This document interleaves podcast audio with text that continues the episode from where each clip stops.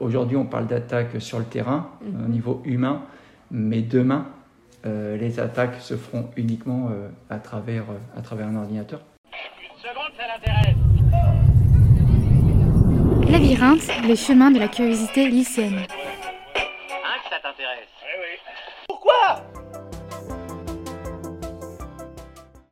Dans ce nouvel épisode, construit majoritairement à l'aide d'interviews, nous allons comprendre plus clairement les dangers potentiels et les protections mises en place face aux cyberattaques. Nombreux sont touchés par ces dernières, particuliers ou encore professionnels, tous cherchent des moyens pour les contrer. Nous avons donc été à la rencontre de deux professionnels qui tous deux défendent les démocraties en protégeant et en assurant la sécurité de leurs institutions. Donc moi je m'appelle Ahmed Semganich et mon collègue c'est Aurélien d'Argenton. Donc on est deux sur le site. On est euh, agent de la région de Nouvelle-Aquitaine. On travaille au service, euh, ce qu'on appelle le service SLN, service lycée numérique. On s'occupe principalement des lycées qui sont autour de nous là, donc euh, La Roche et La Rochefort, et on est des techniciens informatiques. Attendez qu'on est juste une entité d'établissement public euh, type éducation nationale. Donc nous, on n'a pas à craindre une grosse attaque puisqu'on n'a pas forcément des données sensibles principalement. C'est ce que cherchent les qu'on appelle les ransomware. Donc ce sont des attaques extérieures qui visent à récupérer des données à l'intérieur, les supprimer et réclamer de l'argent pour, euh, nous redonner nos données, qu'ils soient sensibles ou pas. Mais en général, ils attaquent beaucoup plus les banques ou les institutions publiques telles que les, grosses collectivités comme des mairies en clair, euh, les attaques qu'on peut subir, c'est soit vers de l'extérieur, soit de l'intérieur. Parce qu'on a aussi des élèves qui peuvent essayer de nous attaquer de l'intérieur pour essayer de récupérer soit des notes, soit récupérer des données des, professeurs pour essayer de leur faire soit des blagues ou des collègues, euh, des copains à côté, ou, bien ne serait-ce que pour tenter euh, d'appliquer des, des exercices qu'ils ont fait en cours pour voir si ça fonctionne en interne. Ça arrive au moins une à deux fois par an, où un élève essaie de récupérer des données d'un professeur ou d'un collègue, ou bien ne serait-ce que pour attaquer de l'intérieur. Donc euh, oui, ça arrive. De manière, nous, nos sécurités internes et des sécurités externes. Donc euh, ça arrive à peu près en moyenne, par établissement, c'est une moyenne d'à peu près au moins une attaque. Une attaque sérieuse. Quelles mesures sont prises au sein du lycée pour empêcher ces attaques? Donc en termes de sécurité, il euh, faut savoir que l'informatique c'est pas une, science euh, comme à la maison. Nous on est des professionnels, donc par défaut on a un système de sécurité qui est défini, donc des procédures qui sont très claires. Il faut savoir que les sécurités sont définies aussi par le site de l'ANSI, hein, donc l'Agence nationale de sécurité informatique française, qui nous définit tous les types d'attaques qu'il peut y avoir et comment se protéger et se prémunir de ces attaques. Et aussi le fait que nous, nous ayons des utilisateurs, donc des élèves, des professeurs, ainsi que l'administration, on a des obligations par rapport à cette sécurité. Principalement, la première sécurité qu'on met en place, c'est la sécurité physique. Tout est verrouillé à clé, donc euh, il n'y a que nous qui sachions où sont les, principaux organes vitaux de l'établissement. La deuxième sécurité, c'est la sécurité numérique, entre guillemets. Donc on a qu'on appelle un gros pare-feu. Donc un, pare-feu qui est géré par notre service et d'autres services. Donc l'académie qui est en partenariat avec la région euh, gère les pare-feux extérieurs pour les attaques de l'extérieur. Et nous, en interne, on a tout un protocole de protection euh, des postes informatiques, par exemple. Les postes informatiques sont verrouillés, vous n'avez pas, vous, utilisateur, élève, prof, accès en totalité à toute la gestion de l'ordinateur. Et ensuite, on a ce qu'on appelle des logs. c'est un fichier où on répertorie tous les accès en interne qui nous permettent de savoir qui a fait quoi en, temps et en heure. Ensuite, en termes de sécurité principale aussi, c'est l'authentification. Parce qu'un élève ou un prof vient dans cet établissement, on lui remet un code. Ce code, ça lui permet, un, d'accéder à des, logiciels, mais deux, principalement aussi nous en termes de sécurité, savoir qui, quand et comment cet utilisateur a utilisé nos moyens informatiques et comment il a fait pour, euh, par exemple, aller sur Internet. Donc on peut suivre tout le cheminement, euh, comment il a fait pour se, connecter, comment il a fait pour euh, aller sur un accès d'une application et comment il a fait pour aller sur un site ou, quelque chose à l'extérieur. On a un tableau de bord qui nous permet, tout comme une voiture, hein.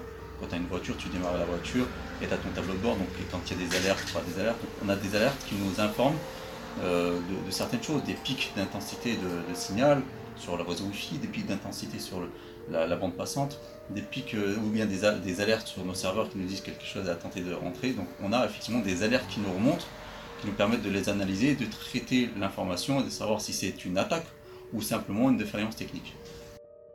on a entre guillemets le, site du geek, hein, la fameuse ANSI, où on préconise, on préconise les choses. Donc on est obligé d'avoir ce qu'on appelle une veille technologique et sécuritaire. On est obligé de savoir quelles sont les nouvelles réglementations, ce qu'on a la nouvelle RGPD, la réglementation sur la gestion des protections des données. Donc on est obligé de se mettre à jour.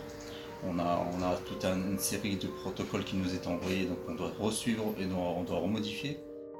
Alors je me présente David Never, je travaille au Port Atlantique La Rochelle. Euh, j'ai le poste d'administrateur infrastructure et sécurité.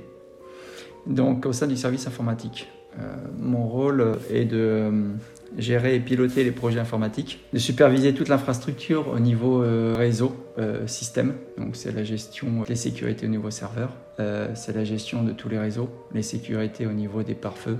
Et j'ai aussi le titre d'administrateur de sécurité. Depuis plusieurs années, on travaille déjà sur la cybersécurité.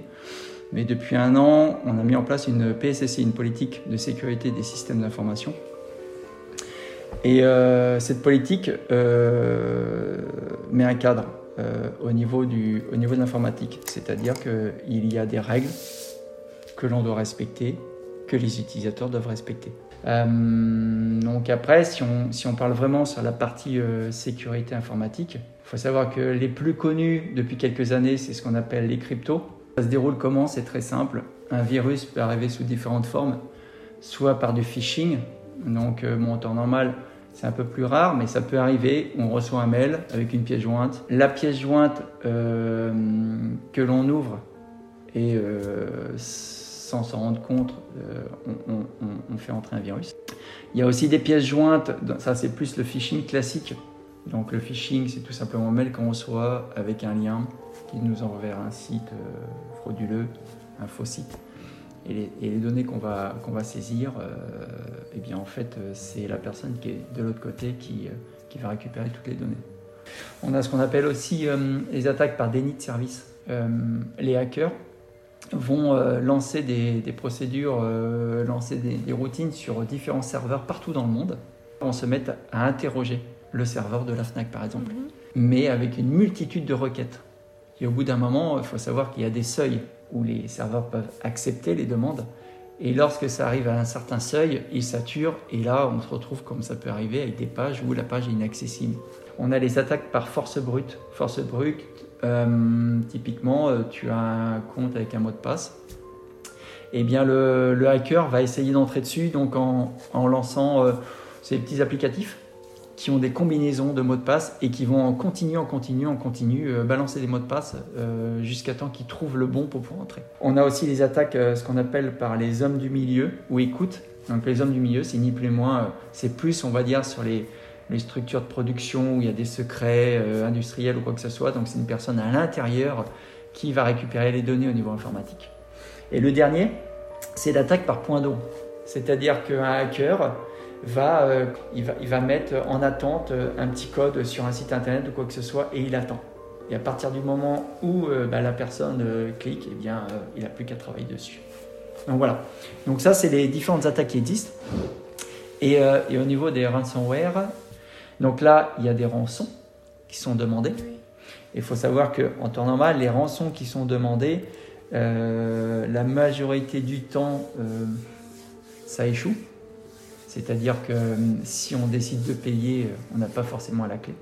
Donc en fait, il y a une rançon qui est demandée, les entreprises, certaines disent non, et d'autres vont dire oui, sachant que quand tu dis non, tu es obligé de tout couper le réseau. Il faut savoir que ton informatique est totalement bloqué sur environ trois semaines.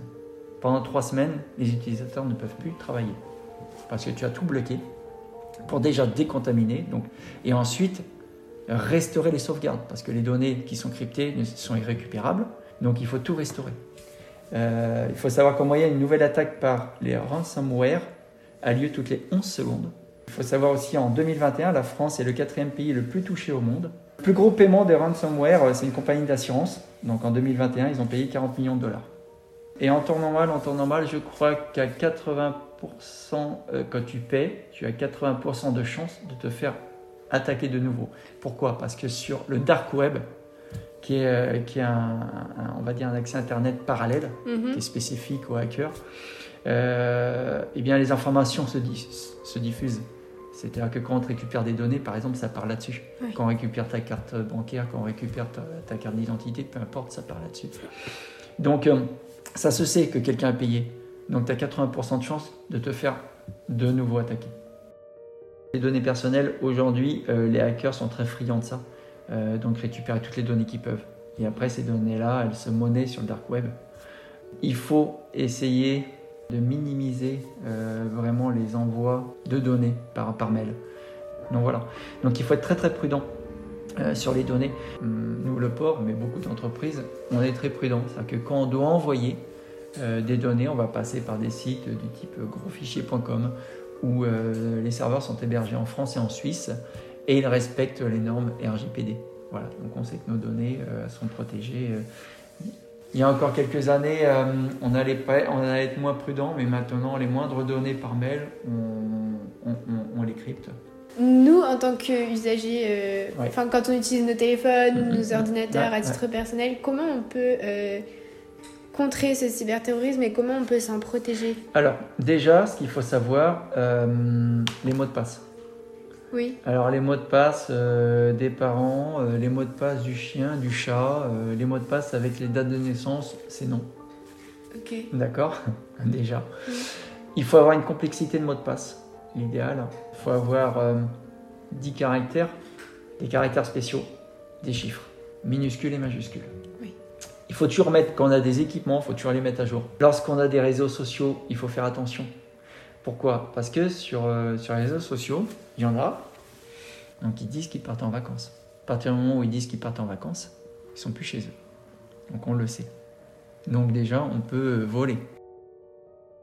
Aujourd'hui, avec la- les cyberattaques, tu peux faire tout ce que tu veux pour euh, bloquer un pays. Tu peux attaquer une centrale nucléaire. Si tu arrêtes la centrale, il n'y a plus d'électricité. Tu peux attaquer, ce qui a été le cas. Nous, euh, au port, il y a la société Picotti, une société euh, qui est, quand on voit les cuves d'hydrocarbures, se sont fait attaquer aussi, c'est l'année dernière, je crois, ou il y a deux ans. Et euh, tous leurs lecteurs de cartes bancaires, des stations, de leurs stations essence, étaient bloqués. Les gens ne pouvaient plus prendre d'essence parce que les lecteurs ne marchaient plus. Donc ça veut dire plus d'essence. Oui. Toutes les compagnies des eaux ont de l'informatique. Donc tu peux bloquer l'eau. C'est-à-dire pour un pays, tu peux bloquer l'électricité, tu peux bloquer l'eau, tu peux bloquer euh, les moyens de transport, euh, le métro, les trains, tu peux tout bloquer. Donc voilà. Donc il faut être très très prudent